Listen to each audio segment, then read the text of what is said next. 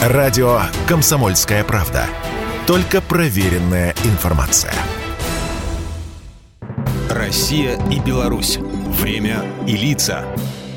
Здрасте, здесь Бунин, и сегодня я, пожалуй, вспомню одну историческую дату, которая не всегда вслух и громко отмечается, но в свое время без этого было не обойтись. 19 апреля 1943 секретным постановлением Совнаркома СССР было создано Главное управление контрразведки Народного комиссариата обороны СМЕРШ.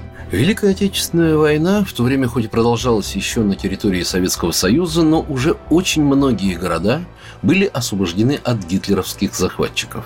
И, разумеется, на тех территориях, что оказались в оккупации, оставались бывшие полицаи, помощники нацистов и, как тогда говорили, гитлеровские недобитки – Разумеется, немецкие войска, отступая, пытались помешать продвижению Красной Армии на восток. Поэтому контроль за освобождаемыми землями нужен был крайне строгий. СМЕРШ – это смерть шпионам. В эту категорию включались не только изменники и дезертиры, но и вполне реальные, крайне опасные немецкие диверсанты. Во главе управления военной контрразведки стоял комиссар государственной безопасности второго ранга Виктор Абакумов. Помимо вполне понятной фильтрации и проверки солдат, вернувшихся из плена, СМЕРШ выполнял зачистку прифронтовой полосы от немецкой агентуры и антисоветских элементов. Служба оперативников СМЕРШа была крайне опасной. В среднем оперативник служил три месяца, после чего выбывал по смерти или по ранению. Только во время боев за освобождение Белоруссии погибло 236 и пропали без вести 136 военных контрразведчиков.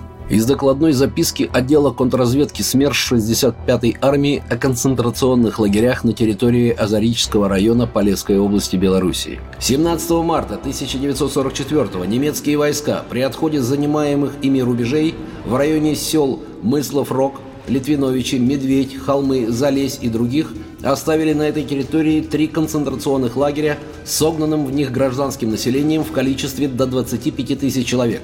По показаниям находившихся в лагере граждан, немцы перед отправкой их в лагеря отбирали все трудоспособное население и угоняли к себе в тыл, а нетрудоспособных женщин, стариков и детей направили к линии фронта в специально созданные концлагеря, предварительно изъяв у населения все имущество и продовольствие. В пути следования сгоняемое в концлагеря население подвергалось жестоким издевательствам, Питанием не обеспечивалось, слабых и неспособных быстро передвигаться немцы избивали палками и расстреливали. Спустя ровно год после победы в мае 46-го СМЕРШ был переформирован. Но о грозных красных удостоверениях тех, кто нес смерть шпионам, до сих пор слагают легенды и снимают фильмы. Программа произведена по заказу телерадиовещательной организации Союзного государства.